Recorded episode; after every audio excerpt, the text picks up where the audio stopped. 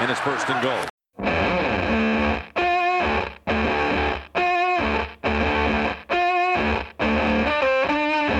Чем хорош короткий сезон НФЛ, так это тем, что по сути плей-офф начинается уже в концовке регулярного сезона. Любое следующее поражение может перечеркнуть сезон для прошлогодних участников Супербоула Атланты Фелконс.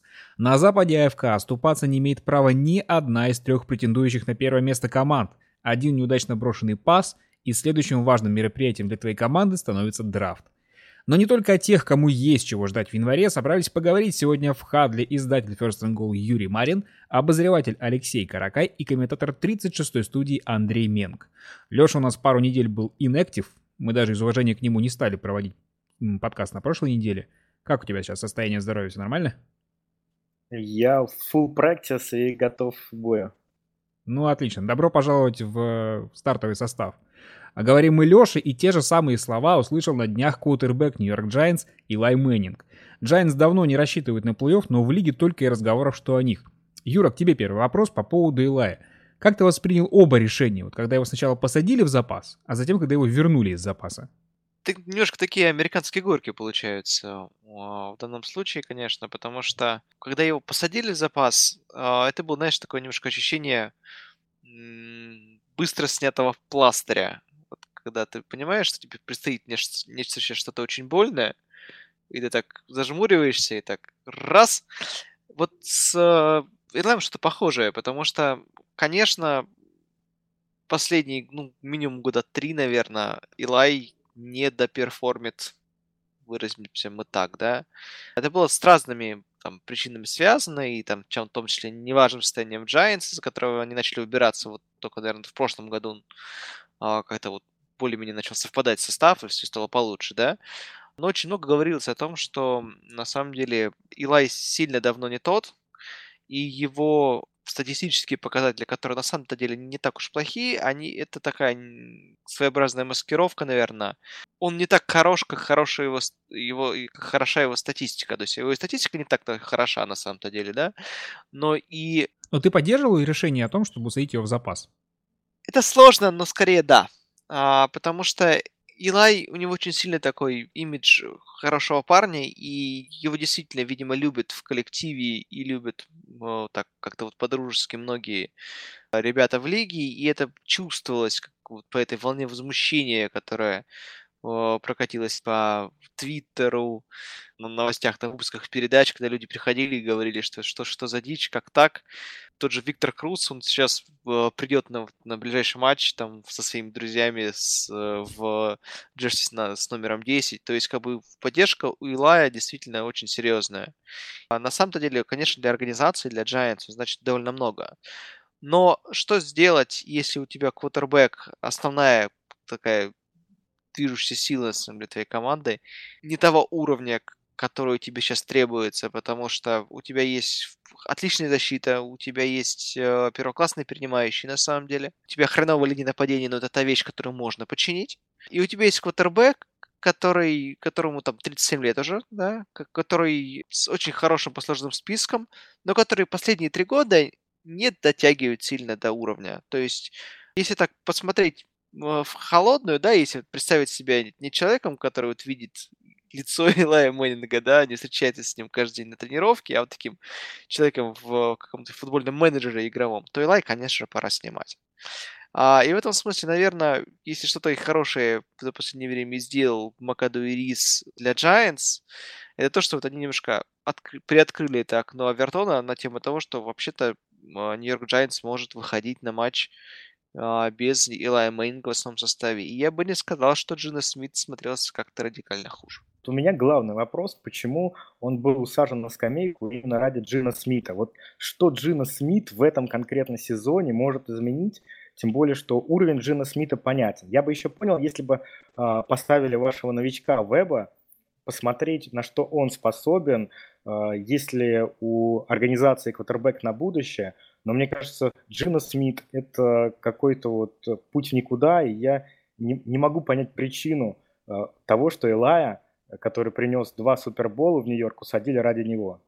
Знаешь, у меня искренне нет ответа на этот вопрос. А у меня есть. А, ты знаешь, вот э, в прошлом году ты бы точно самое мог сказать про кейса Кинома, о том, что его уровень понятен. Но когда квотербек оказывается в другой системе, и ты видишь, что на тренировках он хорошо себя проявляет, да, он все делает, например, то я думаю, что так или иначе появляется желание его проверить, и потом они наверняка хотели, план был в том, чтобы посмотреть и Дэвиса Уэба, и его важнее было посмотреть, но нельзя ставить третьего кутербека поперек второго в такой ситуации. Это было просто так же нечестно. Да, вот с, как... с соглашусь, да как и в отношении Илая. Меня вообще удивила на самом деле вот эта реакция. Я понимал, что как бы, ну, к ветеранам относятся хорошо. Но я, э, слушая подкасты Around NFL, ни разу не слышал, чтобы они настолько эмоционально про что-то говорили, как про факт того, что Илая Мэннингу садили на скамейку. То есть мы здесь, когда мы немножко не находимся вот в том же поле, да, а, мне тоже показалось, что, ну, хорошо, это спорное решение, но тем не менее, с точки зрения клуба, это логично, когда ты сажаешь кутербека в такой ситуации, потому что нечего ловить. Нужно действительно смотреть в будущее но тот так, та эмоциональная реакция, которая пошла по всей лиге, она действительно была удивительная. И столько всего. Очень забавно, когда на, за неделю до этого, когда Илай был стартовым кутербеком, о нем говорили как о хреновом кутербеке, который давно уже не выступает на высоком уровне, а через неделю, когда его посадили, он просто святой. И как можно вообще какими-нибудь сволочами, чтобы его посадить? В этом отношении, конечно, очень забавно было наблюдать за всем этим. Ну, действительно, Макаду в некотором э, роде сволочь, потому что, по сути, он повесил таким образом собак на всех на Илая, э, хотя сезон провалил именно он. И вот с этим у меня тоже вопрос, Юра, вот к тебе дальше, да, по этой ситуации. Ты правда думаешь, что в этой ситуации Бен Макаду был тем человеком, который усадил Илая Мэннинга в запас? Достоверно мы не знаем, но я думаю, что да. У них не самые лучшие э, отношения были в последнее время. И это очень сильно связано с э, довольно странным плейколлингом Бена Макаду. С ним очень многие были не согласны, и Илай Мэннинг в том числе ни одна игра была проиграна Giants еще до того, как они начали катиться вот вниз совсем, когда стало все понятно, что совсем все плохо, да, а когда вот было ощущение, что ну вот окей, ну да и проиграли, ну хорошо, там следующая игра есть, все хорошо. Даже с учетом травмированного а, Бекхэма, да, а, очень странный плейколлинг. И даже не раз э, Макаду говорил, что вот я сейчас перестану назначать комбинации, все, вот последний матч больше я не, не плейколли. И продолжал это делать. Мне не кажется, что вот в таких странных ситуациях может сохраняться нормальное отношение квотербека и главного тренера. Причем главного тренера, который, собственно, приходил под такой с репутацией человека, умеющего работать именно с квотербеком. Потому что, а, конечно же, последние годы того же Кофлина тоже было ощущение, что немножко устали друг от друга. Не то, что друг от друга имеется в виду Илай Мэннинг и Том Кофлин, а вот Giants, наверное, Том Кофлин было ощущение, что из Илая можно еще много что выжить, и Бен Макаду, в общем-то, неплохо э, работавший с, э, с Роджерсом в Гринбее, он был человеком, в общем, с репутацией, который вот умеет работать с кутербеком, и собственно, первый сезон, когда Макаду был еще координатор нападения в Giants, было ощущение, что вот он его оживил, а потом э, Макаду стал главным тренером, и он стал, стало все еще лучше, и команда вышла в плей-офф, и казалось, что вот вот найдено какое-то это взаимодействие, но оказалось, что банально, что команда ну, не прошла тест на неудачи. И, видимо, раздевалкой Макаду не управляет вообще. А, и, судя по всему, у него там плохие отношения со всеми. И Илай Мэннинг, я думаю, что в первую очередь. Просто, на мой взгляд, если Бен Макаду имеет хоть какой-то инстинкт самосохранения в этой ситуации. Он так понимал, что он одной ногой уже вне команд, да? Но в такой ситуации зажать Илая Мэннинга — это просто подписать себе смертный приговор. И я боюсь, естественно, не такой как бы вот умный дошел до этой мысли один, да, это как бы, это действительно не факт, это те вещи, которые, ну, ты читаешь каких-то специалистов, извешиваешь, да, что какой вариант тебе кажется наиболее а, логичным. Я согласен с той версией о том, что окно Вертона приоткрыли как раз-таки гораздо выше, да, и это сквозняк такой от, от этого самого окна Авертона задул в лицо Бена Макаду, потому что я боюсь, что он в такой ситуации просто не решился бы на такой серьезный шаг. И что в этой ситуации козлом отпущения во многом стал сам Бен Макаду. Я ни в коем случае не хочу его оправдать, потому что он сам вырыл во многом себе могилу, но такое решение, на мой взгляд, принималось на самом верху. И через Бена Макаду в итоге получилось как бы вот э, проверить, а готов ли, готовы ли болельщики, готовы ли в лиге воспринять тот факт, что Илай Мэннинг уходит. Оказалось, что не готовы. Ну, не, не готово, значит, вот Бен Макаду до свидания, Илай Мэннинг добро пожаловать обратно в стартовый состав. Не создается впечатление, что с уходом Бена Макаду и Джерри Риза, кстати, не надо забывать, да, что генменеджер, который с 94 -го года работает в Giants, что сейчас в клубе все в порядке. Похоже, там есть определенные э, недопонимания ситуации в, на уровне владельцев клуба. А, ты знаешь, во-первых, все-таки главный тренер, на, на то и главный тренер в НФЛ. чтобы не соглашаться с э, решениями какого-то вышестоящего руководства в э, таких случаях. Я а согласен с тобой, но, но согласись, что это варьируется от команды к команде. Если это Том Кофлин, который работает там много лет, это одна, один авторитет. Если это был Макуда, работающий второй сезон и не заслуживший пока никакой э, как бы поддержки, то немножко другая ситуация. И если тебе звонит владелец, что-то говорит, то это ну, не может настолько же возражать. Нет, ну привет, как бы ответственность все равно на тебе. Как бы не, не, не мог усадить э, квотербека на скамейку и вообще любого игрока на скамейку никто, кроме главного тренера, ни в каком клубе. Это Сам... ну, как бы сугубо формально мы говорим, да? Ну, понятное дело. Ну, конечно, ну, как бы это не, не происходит так, что приходит владелец и говорит, ты садишься на скамейку. Но я, ну, как это может происходить? Ну, может, ну почему? Джерри они, Джонс может прийти, мне кажется. А не кажется, ну, конечно, кроме как Джерри Джонса, да. А так это как происходит? Не кажется ли тебе, что мы могли бы посмотреть в, в деле других вот рыбаков? И Бен Макаду, как послушный работник э, вышестоящего работодателя, делает как бы то, что ему рекомендовано. Нет, я, это как раз не исключает. Я, в общем-то, и начал свой спич с того, что, типа, последнее хорошее дело, для, которое сделали Макаду и Рис для Giants, это вот приоткрыли окно Овертона на тему Giants без Элая Мэннинга. То есть э, эти разговоры наверняка велись, но просто как бы говорить о том, что это была хитрая комбинация Джерри Риза на тему того, чтобы посадить Билла Мэннинга, ну, как-то странно она звучит. Многоходовочка. Да, ну, ну не Джерри Риза, слишком... конечно. Ой, да, конечно, Мары, Джерри Риз. Да. Угу. Э, хорошо, еще что меня удивило, ну не удивило на самом деле, позволило так иначе на ситуацию посмотреть, это то, что всех возмущает относительно того, как развивается ситуация в Giants, то, что это очень нетипично для нью-йоркского клуба. А, в плане управления он тем и отличается, что это очень стабильный клуб. Это не Кливленд, где, где выгоняют тренеров и выгоняют а, генеральных менеджеров, через каждые там два года, да, здесь очень стабильно, и до того, как а, Джерри Рис работал с 94 года, до него там еще 20 лет другой чувак работал, я не настолько хорошо знаю а, историю НФЛ в середине 20 века, чтобы точно сейчас сказать, кто это был, но суть в том, что они очень стабильные, и даже выгонять тренера посреди сезона, это тоже как бы считается уже чем-то сверхъестественным. Мы много уже сказали про Макаду. Как ты воспринял его отставку с облегчением? Или ты считал, что все-таки нужно до черного понедельника дождаться? Во всяком случае, этого ты ждал, я помню, в прошлых подкастах она немножко не вовремя состоялась, на мой взгляд. То есть, как бы уже сейчас можно говорить о том, что можно было спокойно себе ждать до черного понедельника. А, и действительно, вот та вот история с кутербэками, что как бы, окей, мы попробовали, увидели Giants без э, Илая. Очень хотелось бы посмотреть на человека, который действительно мог бы его на этом месте сменить. И это, разумеется, не Джина Смит. Вот то, что ты говоришь о том, что типа просто пихать в третьего кутербека вперед второго, это совсем как это неэтично, да, но, наверное, я с тобой соглашусь, что это реалистичная версия, почему, да. Но, разумеется, как бы, если не Илай, то точно не Джина. Какой-то вот такой вот работы экспериментаторской я бы очень хотел э, увидеть от Giants, и у меня есть ощущение, что сейчас Спагнола на это не решится, потому что Спагнола наверняка будет э, исходить из того, что он хотел бы сохранить свою работу в качестве тренера или, ну, координатор нападения, а может быть у него есть амбиции главного тренера, я думаю, что есть у него. Они да, и он просматривается на эту должность, и то, что Спагноло первым делом э, позвонил владельцу насчет Илая Мэннинга, вот это факт, да, он как бы то, что Илай Мэннинг вернул в стартовый состав, это было одобрено на самом верху, это как бы подтверждено всеми.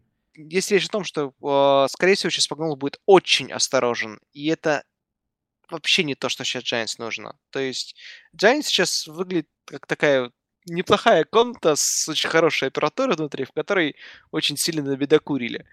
Он сейчас будет стараться как-то вот это протереть где-то, что-то исправить и так далее.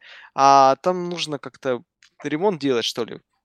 Итак, Бен Макаду стал первым уволенным тренером по итогам сезона 2017. Но сколько их еще будет, так называемый вот черный понедельник. Мы называем это понятие, да, если кто не знает, это первый день по окончании регулярки, когда принято э, тренеров отправить в отставку. Сейчас мы с Андреем оценим шансы на увольнение того или иного специалиста, чье положение считается шатким. Заодно выясним, в чем их главная ошибка в этом сезоне. Андрей, я называю кандидатуру, ты жжешь глаголом. Джон Фокс, Чикаго. Не, во-первых, я буквально три слова. Мне жаль, что Бен Макада уволили после. Я бы так сейчас по нему прошелся бы от души. Но вы постарались за меня. Огромное спасибо. И спасибо руководству Нью-Йорк Giants. По поводу Джона Фокса. Мне кажется, слишком как сказать, он не оказался не в то время, не в том месте. То есть, э, будь бы Джон Фокс приш, пришедшим только в этом сезоне в, в Чикаго, мне кажется, вообще никаких бы мыслей насчет того, будет ли его увольнять или нет, их просто бы не было. Потому что э, понятно, что сейчас э, ну, постепенно наигрывается новый квотербек, наигрывается постепенно, ну, пытается сделать новый Чикаго. То есть, в этом плане Джон Фокс был бы довольно интересным персоналем, как человек, строивший, ну, строящий новую команду. Но все-таки Джон Фокс здесь уже не первый год, и, по сути, это уже вторая, нов, вторая новая для него история с Чикаго. И в этом плане, вот, наверное, главная ошибка, то, что оказался не в то время, не в том месте, но и, видимо, что пока не все хорошо получается. Я думаю, что с учетом заслуг Джона Фокса, наверное, еще годик ему дадут поработать. Э, я, кстати, думал, что Чикаго гораздо серьезнее провалится, так что в этом плане э, мне Джон Фокс даже в этом плане симпатичен. То есть основная ошибка в том, что он, а. у него должность просто не та, он должен быть исполняющей обязанности главного тренера на протяжении нескольких лет. Ну, мне так. Нет, не то, не то, что просто его не, ну, не нужно было бы вот его, ему быть в Чикаго до этого сезона. Давай Лешу спросим, как э, так, человек да, да, непосредственно. Можно я слово вставлю? В медиа Чикаго на самом деле уже считается решенным абсолютно, что Джон Фокс уходит. Никто даже мысли не допускает, что он останется. Абсолютно исключается всеми. И в основном причина этого в том, что он считается очень неподходящей кандидатурой для развития сырого квотербека, потому что он defensive коуч, и эта задача ему не по силам. Ну, я, благо, не медиа Чикаго или, не знаю, Ну, не волнуйся, или, Леша да. только по Чикаго так, э, да, больше не будет он тебя поправлять, поэтому поехали, поехали дальше. Марвин Льюис, Цинциннати. Мне жалко, что этот специалист находится в данном списке, потому что, ну, главная ошибка, он провалил старт сезона своей команды и, судя по всему, не сумел ее подготовить должным образом к началу чемпионата. Мы же видим, что после тех трех провальных игр Цинциннати в целом сейчас на ходу, и бой не удали они Питтсбургу, и в целом смотрится весьма неплохо. Плюс Марвина Льюиса, ну, это чувствуется в команде, и игроки об этом говорят, то, что они очень ценят этого человека как специалиста, его очень уважают, и, ну, можно сказать, любят игроки его. Поэтому Марвин Льюис Льюис э, кандидатура, которая, мне кажется, вот даже с учетом моей позиции к Джону Фоксу, но я думаю, Марвин Льюис в ближайший, вот в этот самый черный понедельник своей должности не лишится, потому что, ну, как-то представить себе Cincinnati Бенгалс без Марвина Льюиса уже не то. Ну и плюс все-таки результат-то есть, чисто теоретически Cincinnati еще борется за плей-офф. Ну, я, безусловно, согласен с тобой, что это глыба, и Марвин Льюис, наверное, вот из этого списка, если он и будет уволен, он, наверное, единственный, кто может претендовать сразу на должность главного тренера в другой команде. Не на координатора, не на понижение, а все-таки из уважения может попытать счастье еще раз. А, я, как э, болельщик Миннесоты, всегда вот про Марвина Льюиса думаю о том, что падение Цинциннати с тех пор, как они вот выходили постоянно в плей-офф, началось того, как Майк Зиммер покинул должность координатора защиты. Вот, потому что с тех пор у них защита повалилась, и вполне мы понимаем, да, что как бы Зиммер человек, который взмахнул рукой, защита заиграла. Вот как бы, а когда он его нет, то сразу пошло плохо. И готовя материалы о сезонах НФЛ архивных, я поразился, насколько Цинциннати с большим отрывом лидирует по э, игрокам, которые ведут себя плохо. Вот, казалось бы, как бы всем хочется Даллас назвать в этом отношении, но нифига. Цинциннати вот просто вот, чтобы защитники в межсезонье натворили какую-то хрень и потом сидели дисквалификацию 4 месяца, вот это просто вот а, вечная история. Хью Джексон, да, Кливленд. там главные такие персонали собрались. Хью Джексон. Цифры 1.27, наверное, говорят про все вот это главная ошибка Хью Джексон, да и не только его, тут сегодня уже новость прошла, что генменеджер уволен, ну, как ты уже говорил сегодня, то, что там в Кливленде меняют персонал как перчатки, и, судя по всему, в ближайшее время и с Хью Джексоном такая история состоится. Ну, явно, похоже, это не тот человек, который мог бы что-то сделать. У него, во-первых, опыта не особо много, и какой-то дать свой свой наставленческий путь, как быть именно наставником для такой очень неровной команды, но в команде, которой, может быть, есть какой-то потенциал, но нет системы. И Хью Джексон не системный, судя по всему, человек, или человек, который не может дать эту систему. Ну, мы про Сашу Браун еще поговорим в перерыве подробнее, тут, да? Сейчас я просто... Тут мелькнул спойлер, что все-таки Хью Джексон нашел путь к владельцу команды, и он заявил, что Хью Джексон останется на следующий сезон. Ну вот э, он победил в аппаратной борьбе, что называется, да, как это называлось у чиновников. Раз Саша Браун ушел, а Хью Джексон пока остался, значит, какое-то время есть у Хью Джексона, но при этом, Леша, мне кажется, что если Браун закончит сезон 0-16, то Хью Джексон не в безопасности еще. Если ему удастся победить, например, Чикаго через несколько недель, тогда другое дело. Но вот падение после 1.15 в результате это все-таки серьезная вещь. А, едем дальше. Чак Пагана, Индианаполис. Ну, засиделся Чак Пагано уже на одном месте. Чего ж тут греха таить. По сути, его вытаскивал в какой-то век еще и Дрю Лак. Да, более-менее неплохую игру показывает, то пока линии нападения в очередной раз не прорвали и Лака не травмировали. То есть здесь Чак Паган должен был быть уволен, наверное, уже э, не знаю, ну, сезон минимум назад, а то и два. И причем желательно не только он, а еще и менеджер команды. Поэтому главная ошибка тут даже не столько тренера, сколько управление главы Индианаполиса, да, то, что Чак Паганов по-прежнему на этом месте находится. Опять же, журналисты НФЛ э, недавно просто проперлись от того, как Чак Пагана выступил на послематчевой пресс-конференции, или, по-моему, предматчевой, не суть. В общем, его задали вопрос, не кажется ли ему, что его игры сейчас с Кольц, они очень похожи на фильм «День сурка», в том плане, что одно и то же происходит э, каждый день. Он согласился с этой аналогией и начал ее развивать. И развивал ее и развивал. Минут 15. Перешел почему-то на прогноз погоды. Стал говорить о приближающем торнадо. В общем, уже никто не понимал, о чем человек э, вел речь. У него буквально как бы случился, они называют это meltdown, да, то есть такое как бы немножко помутнение рассудка во время пресс-конференции. А, а люди, которые знают хорошо этого специалиста, журналиста местный из Индианы, да, сказали, что все нормально, он просто уже понимает, что он уволен, и поэтому он особо не парится. Это его такой способ троллинга. Может быть, так знаешь, что... это было типа показательное выступление, как у нас в раздевалке все это дело проходит от Чака Ну, если он такие речи ведет в раздевалке, то неудивительно, что Кольца очень тяжело складывается. Ну, благо человек, видимо, уже понимает, что все хорошо, и спокойно дорабатывает свой сезон. Дирк Каттер, Тампа Бэй. Вот это сложная история. На мой взгляд, может быть, э, Каттер не выдержал давления надежд на Тампу Бэй, потому что тут, конечно, в этом плане и Харднокс, может быть, сыграл не самую лучшую роль с Тампой, все-таки молодой командой. Наверное, молодой команде не нужно такое внимание. Молодой команде нужно спокойно строиться, спокойно готовиться и э, показывать, э, соответственно, доказывать все на поле. А вот получилась эта история, тут, опять же, это как теория заговора, может, еще, или еще что-то угодно, и можно даже посчитать это за бред неопределенно. Но мне кажется, что это тоже повлияло, вот эта история с Харноксом повлияла на Тампу Бэй, потому что все, о, да, да они ничего на самом-то деле, и Джеймс Винстон того го-го, хотя я всегда говорю, что, на мой взгляд, в сравнении того же э, Винстона или Мариотты, Мариотта будет, на мой вкус, посильнее и поинтереснее в качестве франчайз-квотербека, э, не работает, не работает э, игра Тампы. И Дирк Каттер, мне кажется, просто реально не выдержал вот этого давления. Ведь действительно говорили, что это может быть один из лучших сезонов Тампы за последние несколько лет. А вот оно как получается. В итоге у нас, э, ну, два комментатора перед началом суда точно сказали, что Тампа будет, э, ну, минимум в финале конференции, потом такой жесткий троллинг этих ребят. Я сочувствую этим двум моим коллегам, которые поставили на Тампу. Ну, придется теперь пережить всю эту историю. Ну, там по довольно долго подает, надежды подает, никак подать не может. Вот видишь, а как в... вот был такой, что всплеск, вот сейчас-то, вот сейчас-то должно быть, и нет. Да, как прям как мы с Северным Легионом перед этим сезоном. А Венс Джозеф, Денвер. Ну, Венс Джозеф не тренер. По крайней мере, не главный я не знаю вообще, чем думал Джон Элли, когда давал эту должность Венсу Джозефу. Он прекрасно смотрится на бровке. Вот, э, как бы я симпатизирую Венсу Джозефу не как тренеру, а как человек, который э, находится и думает, что он руководит игрой команды.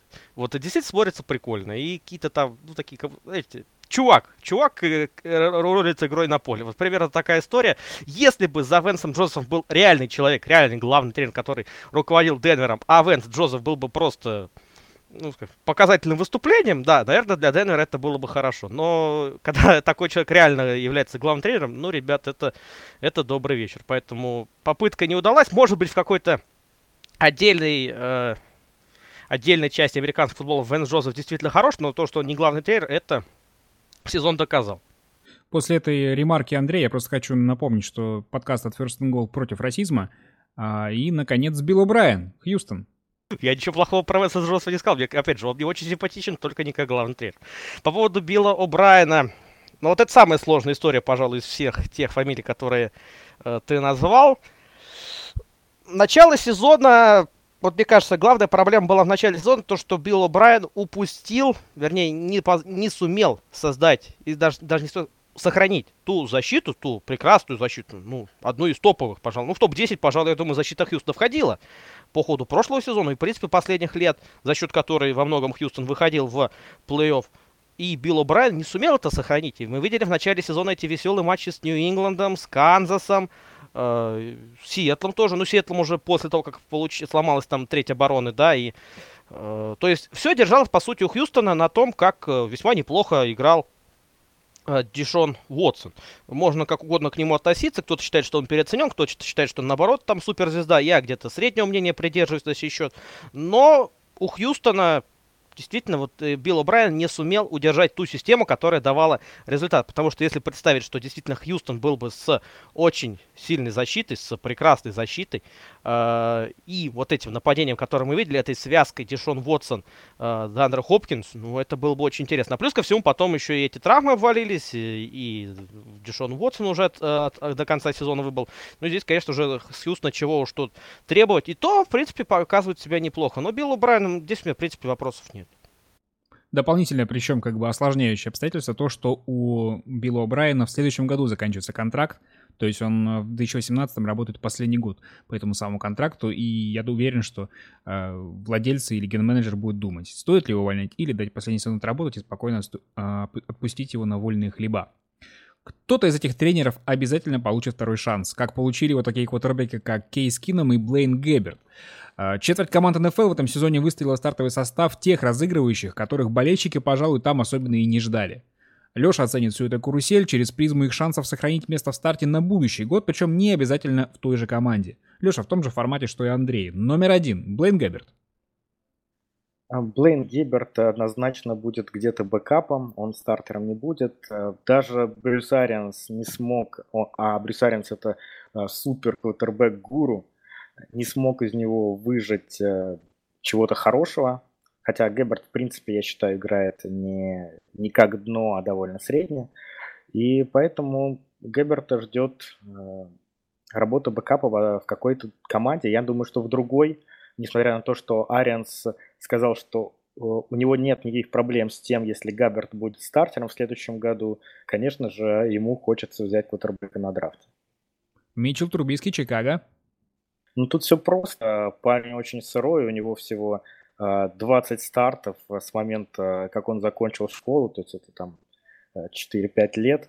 А, ему нужен на, гуру нападения, который его, сможет его развить. И, конечно, это, этот проект Чикаго будет продолжать и будет продолжать его ставить в старт. Дишон Кайзер, Кливленд.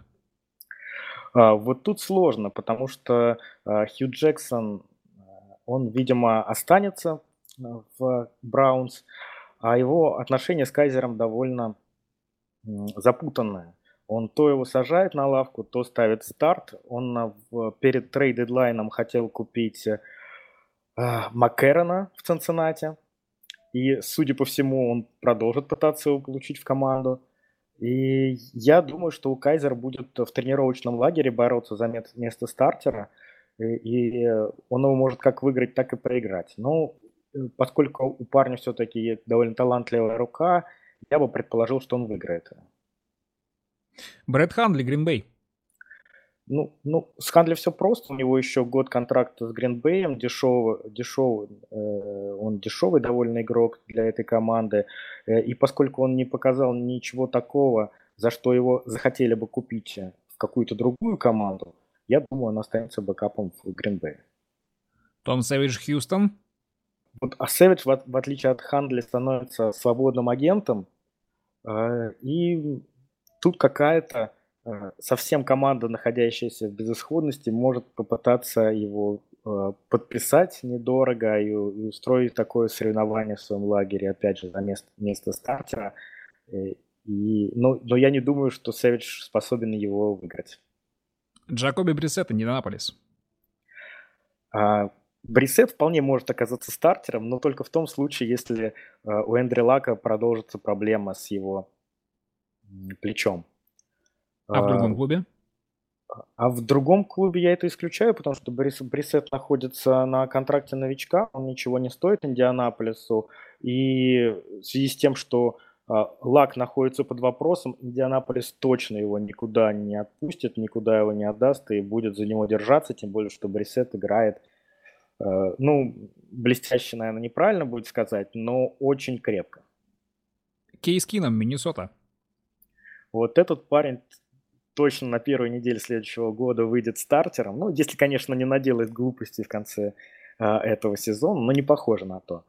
А, выйдет он стартером в другой команде, э, Миннесоте, потому что, в принципе, есть два других квотербека, и я думаю, что э, Зиммер все-таки э, видит будущим стартером Бриджвотера, а Кином наработал на хороший контракт, э, и кто-то отвалит за него очень-очень много денег на рынке свободных агентов.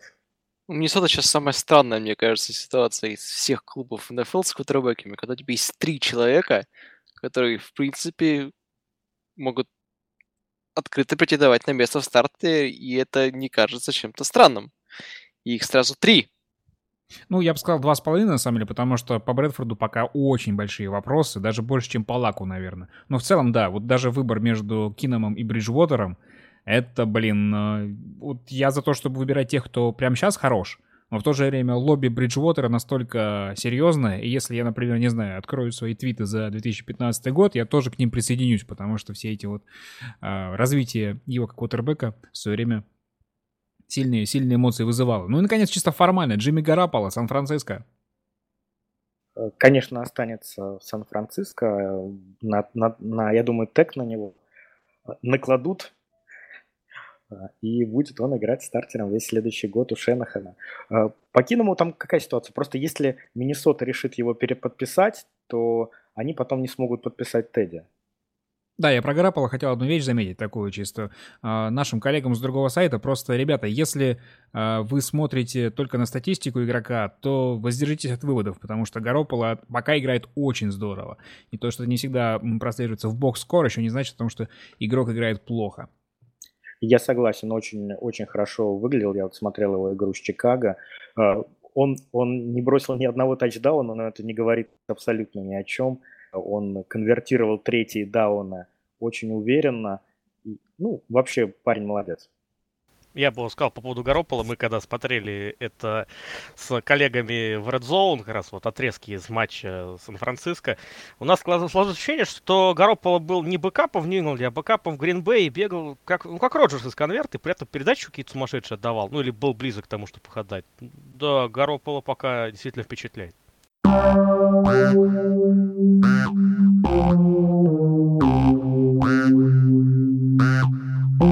Перерыве сегодня обсудим немного маленьких новостей, а две очень большие. Первое – продление контракта комиссионера Роджера Гудела, который теперь остается во главе еще 5 лет и за это время может заработать до 200 миллионов долларов. Вопрос ко всем. Очень многими критикуемый функционер остается с нами на долгий срок. Это нормально или очень плохо? Слушай, он просто у него позиция такая очень критикуемого комиссионера. То есть, как бы это не критикуемый комиссионер, конкретно он, а это сам, само по себе должность такая, и в этом смысле его оценивать должны его наниматели, а его наниматели это, собственно, собрание а, владельцев команды НФЛ, и они явно оценивают его работу положительно. Ну, кроме Джерри Джонса, как всегда. Я согласен с Юрой, популярность лиги растет. Я критики Гаделла абсолютно не, не понимаю, но исключением тех случаев, когда его критикуют фанаты Брэди, их э, Э, возмущению понятно. Э, Гудел на, на всем протяжении своего управления э, развивал лигу очень хорошо, росли рекламные доходы, росли рейтинги, рос, росла популярность фэнтези. В общем, у него на всех фронтах одни победы в этом плане. Мне интересно, что скажет поклонник New England Patriots. Ну, с точки зрения поклонника, конечно, дало и Гудела, и все дела. Но если уж рассматривать эту вещь серьезно и с точки зрения лиги, ну, я полностью, я только могу согласиться э, с Лешей и с Юрой, то что мы видим прогресс лиги, и видно, что эта лига растет и продолжает расти. И э, то есть с этой точки зрения вопросов Гуделу нет вообще никаких. И раз уж это работает, почему бы это не продлить и не продолжить э, сотрудничество именно с этим э, человеком?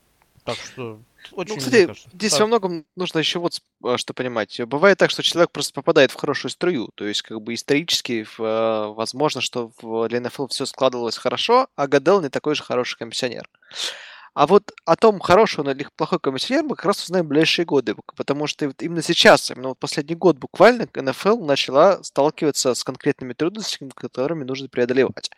Это конкретно нужно преодолевать историю с Лос-Анджелесом, потому что, по крайней мере, в случае с Chargers там наблюдается полный провал, да, и э, в целом популярность именно вот болельщика на стадионе, она немножко падает.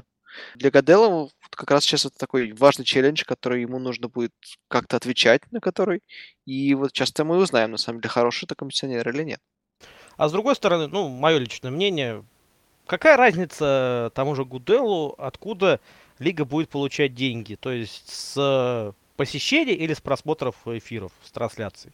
Наверное, в этом плане не особо разницы. Главное, чтобы это работало и чтобы это приносило доход. Доход есть, а уж... Да, по частям, безусловно, проблема, но, мне кажется, не столь критическая, чтобы мы могли здесь какие-то серьезные предъявлять претензии к комиссионеру. Да, история с переездом довольно своеобразная, но будем, опять же, посмотреть. Этот эффект, он может иметь такой так называемый длинный хвост. А, да, наверное, сейчас прямо в этом году не имеет, наверное, в следующем году не, не будет тоже иметь, но если ничего не делать, соответственно, а, совершенно точно она повлияет, потому что пустые трибуны даже из на трансляциях выглядят плохо и сильно портят картинку. И я уверен, что с этим нужно что-то делать. Не, я же не говорю, что он не будет ничего с этим делать. Просто пока что как-то к этому очень серьезно критически относиться, наверное, не стоит. Если честно, то я на протяжении пяти лет думал, что комиссионер должен заботиться о том, чтобы чемпионат проходил ровно, чтобы правила принимались хорошие, чтобы там стадионы заполнялись и так далее. И еще пять лет будешь думать. Ничего подобного. Я понял, что на самом деле из того, как составлен контракт Гудела, что главное, что он должен сделать, это чтобы 32 человека в лиге были довольны, владельцы. Больше ничего. А он по своему стандартному заработку получает чуть меньше 50 миллионов долларов. Вот за эти 5 лет он получит. Все остальное — это бонусы, которые будут выплачены только в том случае, если их одобрит вот как бы комитет владельцев. То есть его задача на самом деле за следующие 5 лет — это чтобы не повторились ситуации с Робертом Крафтом, который был недоволен дисквалификацией Брэди, и ситуация с Джерри Джонсом, который недоволен дисквалификацией Иезекииля Эллиота. И вот насколько эти ситуации его испугали, вот это интересно. Насколько он сможет эту грань э, соблюсти. Тем более, что у него его критиковали, например, за ситуацию с Рэем Райсом, когда он недостаточно себя проявил, да? А потом критиковали за то, что он слишком рьяно себя проявил с Брэди и с Эллиотом. Вот насколько он останется в этом отношении агрессивным или трусом, потому что эти решения реально упираются в него. Он их принимает и потом раз, разбирается с последствиями. Вот это будет интересно а, лично для меня. Ну, Стас, я слышал, что как раз это э, всем владельцам и нравится, что он в ситуациях, э, когда он сталкивается лбом с такими влиятельными, самыми влиятельными владельцами, как э, Крофт или Джерри Джонс, что он сохраняет свою принципиальность, беспристрастность, не идет у них на поводу, и это ценят все остальные владельцы команд. Я просто вычитал, что по сравнению с Таглибо ему немножко не хватает дипломатичности. Да, он очень любит принимать вот решения вот строгие и стоять на них. При, а вот до этого хорошо бы немножко подумать, какие последствия могут быть, и разговаривать с владельцами до того, как он принимает эти вот судьбоносные решения. Ну, это, он не один такой комиссионер на самом деле. Есть у нас и другие случаи. Давайте перейдем к следующей новости. Это свежая очень новость, на самом деле. На момент записи подкаста и буквально несколько часов. Как раз таки о том, что директор Кливленда по персоналу Саша Браун был уволен со своего поста. Что это означает для Браунса и куда им теперь идти? Ну, это успели назвать провалом Манибола, прекращением Манибола, потому что э, Саша Браун и Пол Деподеста были, э, так скажем, заложили эту философию в Браунс. Э, и Хью Джексон, как мы уже сегодня обсудили, он выиграл аппаратную борьбу, э, завоевал э, дружбу владельца. И, соответственно, получается, что он своей победой изменил путь развития Браунс. В общем, Браунс остаются сами собой, все возвращается на колею своя. А, снова очередная, видимо, какая-то перестройка будет. Ну, я не совсем согласен с тем, что Манибол закончен, потому что, во-первых, а, Пол Диподеста на месте, а он все-таки главный идеолог, да, Саша Браун это как бы это общение с э, публикой, это прикрытие решений, это а, внешние связи и так далее. И с другой стороны, дело в том, что для вот этой стратегии Манибола на самом деле, э, почему уволены прямо сейчас, потому что пожинать плоды этой стратегии они будут еще дальше, Кливленд, да? У них вот в 2018 году на драфте будет э, два выбора в первом раунде, три во втором. Это все то, что сделали Саша Браун и Пол Деподеста. Это инерция э, этой стратегии, она еще будет, э, как бы она еще будет в деле. Вот, и поэтому говорить о полной перезагрузке, мне кажется, рано. До того, как будет выбран генеральный менеджер следующий, если он прям, вот, не знаю, выгонит по ДБДС, то это другое дело. Но мне кажется, что это такие вещи, которые еще, вот тот самый эффект, да, долгий, долгосрочный, который еще наблюдается. А, безусловно, они заложили очень хороший фундамент, у них куча драфт-пиков а, в 2018 году будет. Ну, я думаю, что все-таки до Подеста новый э, генеральный менеджер выгонят, э, наберет своих людей. А, переломным моментом стало именно трейд Маккероном в Цинциннати, потому что это было решение не генерального менеджера, это было решение тренера и владельца – Э, и Саша Браун его саботировал, там не отправил вовремя э, письма, факсы, подтверждения и так далее, потому что это расходилось с его философией, и мы видим, что, э, видимо, все-таки команда будет развиваться в том русле, в котором хочет владелец. Слушай, это интересная подробность, этого я точно не знал, а, но при этом я до сих пор не согласен и не соглашусь, наверное, никогда с тем, что а, вот эти парни, Саша Браун и Пол де Подеста, виноваты в том, что они не выбрали Уотсона и не выбрали Карсона Венса. Я уверен, что каждому кутербеку своя система, и что мы бы сейчас не восхищались ни Венсом, ни а, Уотсоном, если бы не попали в Кливленд, потому что были уже неоднократно кутербеки, которые попадали в систему без линии нападения, без выноса, без ресиверов, и в итоге мы о них ничего сейчас не помним. Но, но это спорный вопрос. Просто есть точка зрения, что э, команду нужно строить вокруг квотербека. У них было, был немножко другой подход. Ну, какой из них правильный? Ну, мне ближе все-таки построение команды через квотербека, потому что квотербек и тренер – это два лица, которые определяют то, как играет команда. Я с тобой в целом согласен, но нельзя и кутербека бросать в чистое поле, да, в котором ничего нет. У, у Кливленда есть этот опыт. У Джима Хеслома, владельца Браунс, и есть этот опыт. Они несколько раз брали кутербека, который, кроме него ничего не было. И в итоге этого кутербека за два сезона а, выжимали настолько, что он уже не мог спокойно ни ходить, ни бегать, ничего. Возможно, Саша Браун переоценил терпение владельца и думал, что будет у него еще время на драфт квотербека, но как мы видим, все-таки терпение очень короткое, и каждый раз повторяется одно и то же. Два года увольнения, два года увольнения.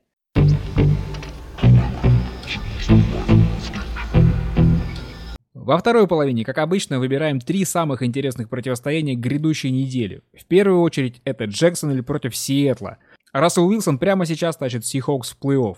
Юра, ты будешь комментировать эту игру для 36-й студии. По-твоему, какое место в гонке за звание MVP а, сейчас занимает кутербэк Сиэтла?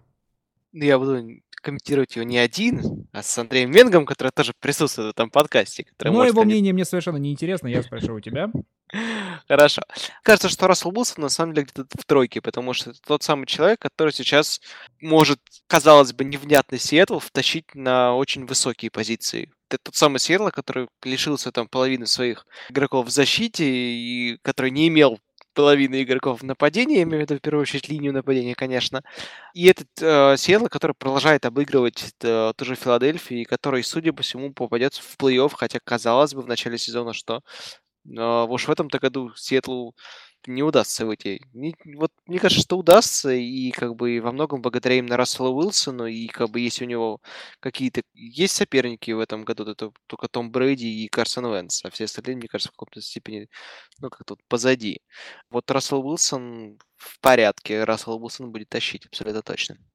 Мне кажется, что если сезон закончится вот так, как есть, вот с той же динамикой, да, то мы опять при выборе MVP будем очень долго говорить о реальном знач- значении этой награды, потому что я согласен с тем, что Брэди и Венс, они ровнее провели сезон. Они были вот играли, показывали свой высокий уровень на протяжении всего сезона, с первой недели до последней. Уилсон тяжело стартовал, но м, к вопросу о том, что это самый ценный игрок, вот убери Брэди или Венса из Филадельфии, и это будут все равно довольно сильные команды. Но если Уилсона брать из Сиэтла, ничего не будет.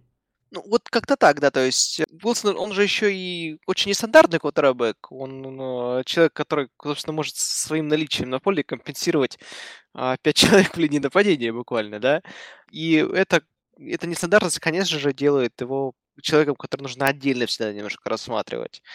А, его несистемность это его плюс и большая проблема для оборон соперников. И вот, слово сказать, противостояние с Джексонвиллем так как раз будет довольно интересно, потому что там-то есть кому на Рассела Уилсона хорошенько так подавить, и вот противостояние буквально одного этого Уилсона против четверки, там, возможно, лучше сейчас, лучшего пасраша во всей лиге. Вот это, наверное, та самая причина, почему мы выбрали эту игру и будем ее показывать. У Джагорса о таком квотербеке остается только мечтать. Мы вообще много говорим о том, что вот эта позиция, их самое слабое место, да, позиция стартового квотербека. Появились ли у тебя идеи, что Джагорс нужно делать с позиции квотербека в межсезонье? Видимо, все-таки стараться искать кого-то из опытных игроков, которые выпали из обоймы, потому что мне кажется, сейчас Джагорс немножко такой переключается в режим win now, и там нужен вот не большая надежда с драфта, тем более, что, скорее всего, у Джагорс не будет высокой, высокого выбора на драфте, да, и будет кто-то, ну, типа Бейкера Мейлфилда, да, то есть человек талантливый, но с каким-то серьезным, серьезными проблемами. А, вот им нужен какой-то надежный вариант. И если те же Giants, например, решат почему-то расстаться все-таки с Илайм Мэннингом, ну, как почему-то, понятно, да, причины, которые их могут побудить на это, то вот мне кажется, если куда-то Илая нужно идти, то вот прямиком к старому доброму Тому Кофлину в Jaguars. И там тому еще посмотрим, кто сильная команда. Да, как вариант еще и может быть и Кир Казинс, учитывая, что Сан-Франциско уже приобрел своего франчайз квотербека, Кейс Кином, который освободится от контракта с Миннесотой. Рэмс против Филадельфии. Вот мы на протяжении всего сезона восхищаемся тем, как играют Иглс. А между тем есть одна очень интересная статистика. У них в активе всего одна победа над командой с положительным балансом побед и поражений. И их последняя проверка показала, что и на солнце есть пятна. Я имею в виду, конечно, матч с Сиэтлом. Возникает вопрос, не перехайпили ли мы Филадельфию, заранее отдав им финал конференции? Леша, что скажешь? Э, конечно, хайпили, э, но совсем немножко. Филадельфия действительно сильная команда, и даже над э, командами с отрицательным балансом побед-поражений, когда они побеждали, просто сами победы, насколько они уверенно были добыты, показывают, что команда очень сильная. Филадельфия, наверное, сама себя в текущем, на текущий момент э, как-то пере, переоценила. То есть игроки начали уже танцевать какие-то танцы всей, всей команды после перехвата тачдаунов и так далее. И поражение от Сиэтла, оно пришло очень вовремя, чтобы опустить э, Филадельфию с небес на землю, чтобы они немножко собрались перед плей-офф и поняли, что э, просто они э, добраться до финала конференции не смогут. Вот это был кадр, когда игроки Филадельфии, по-моему, вот еще матч не закончился, они фотографировались всем составом, как они такие крутые, выиграли очень матч, э, да, а я вспомнил, что Каролина в прошлом, нет, не в прошлом, когда уже получается э, два сезона назад, За да? прошлым. Да, время быстро летит. Каролина также делала и потом обломилась в финале, хотя тоже была в своих силах, прям уверена, все, они катком прокатятся до приза Ломбарди. Хорошо, тогда Рэмс. В их случае, напротив, они обычно считаются вот таким как бы обреченным кандидатом, то есть они, что называется, also runner, да, команда, которая вроде бы бежит за титулом, но особо не претендует на победу. Вот э, что, по-твоему, их должно подвести? В чем их основное слабое место? А, я не уверен, что их что подведет на каком-то раннем этапе плей-офф. Мне кажется, что все четыре э, команды в NFC, Филадельфия, Миннесота, Орлеан и Рэмс, они примерно одинаковые силы, поэтому будет очень интересно. А, Рэмс мне тут не кажется аутсайдером в этой четверке. Почему? Потому что для успешного выступления в плей-офф, помимо таланта самой команды, помимо набора крутого игроков, э, нужны крутые тренеры, нужен крутой коучинг. Э, потому что плей-офф начинаются, так скажем, шахматы, да, то есть э, между крутыми командами какой тренер кого обыграет. И в Рэмс тренеры просто офигенные. То есть в нападении это Маквей, а, и в защите Уэйд Филлипс. Я считаю, что эти парни могут преподнести сюрприз абсолютно любой команде и обыграть могут кого угодно. Ну и третий матч. Райвал северного дивизиона АФК. Питтсбург против Балтимора.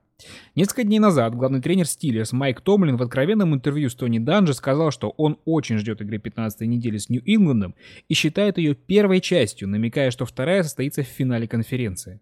Андрей, у меня возник вопрос, не офигел ли Томлин часом вот так перескакивать через оппонентов и бронировать своей команде место в финале? Питтсбург, мне кажется, имеет на это полноценное право, потому что сейчас э, есть две команды, Патриотс и Стиллерс, и есть все остальные.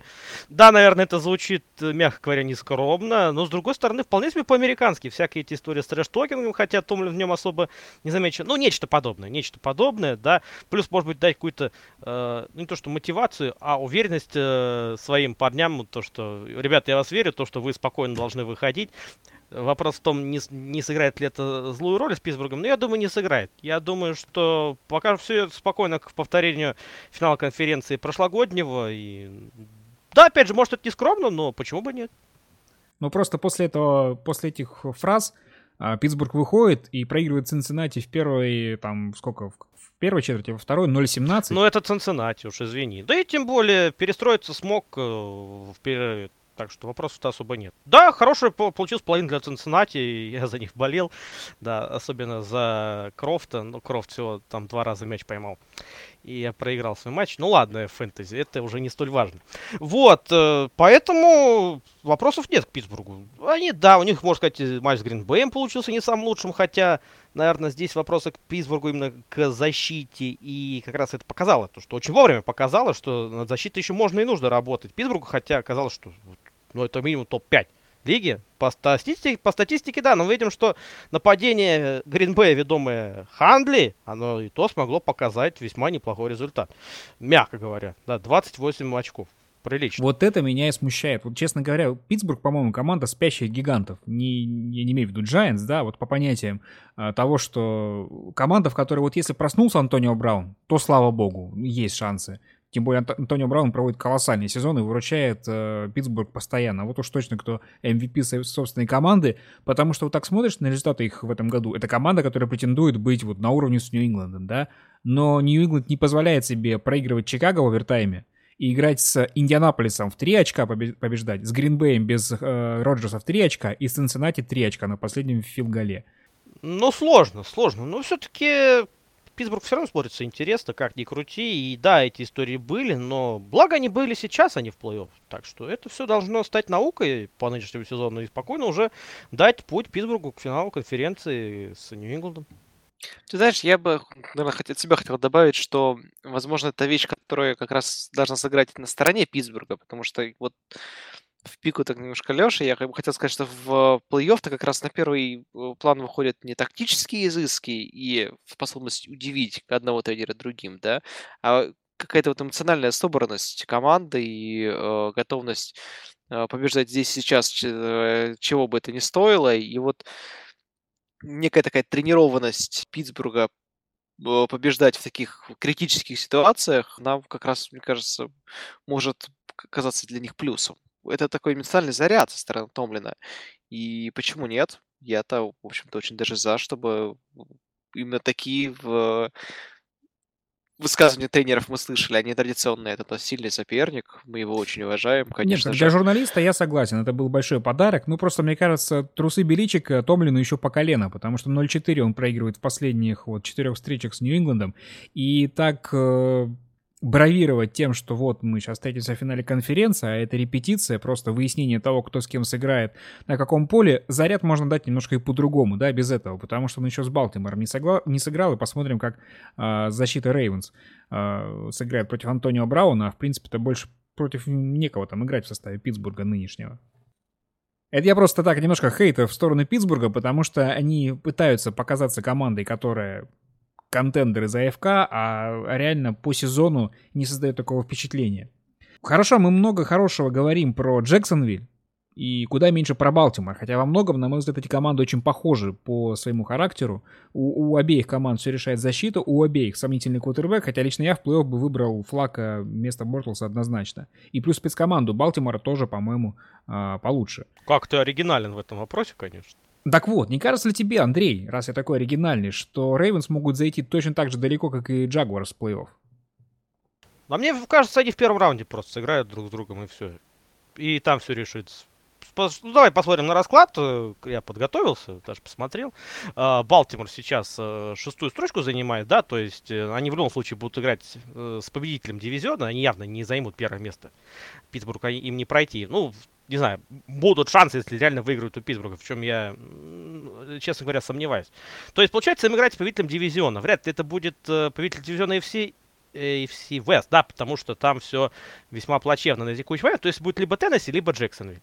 Э, тут непонятно, кто выиграет, либо Теннесси, либо Джексонвиль этот дивизион, потому что шансы в целом, мне кажется, у обоих соперников равны. Но ну, у Теннесси гораздо лучше расписание. Расписание лучше, согласен. Но тут нечем загадывать не стоит. Это уже несколько лет э, дивизион нам э, показывает. В любом случае, предположить, что Джексон может занять первую строчку, вполне реально. То есть э, и в этой связи вполне реально предположить, что Джегуар сыграет с Рейвенс. В этом плане тут уже нужно просто задаваться вопросом, кто сильнее, кто сможет победить, Рейвенс или Джегуарс. И в этом плане за счет опыта и того же Джо Флака я бы, конечно, поставил на Балти. На этом на сегодня все. В Хатле встречались Юрий Марин, Алексей Каракай и Андрей Менко, а также ведущий Станислав Рынкевич. Неожиданных вам выходных. Счастливо.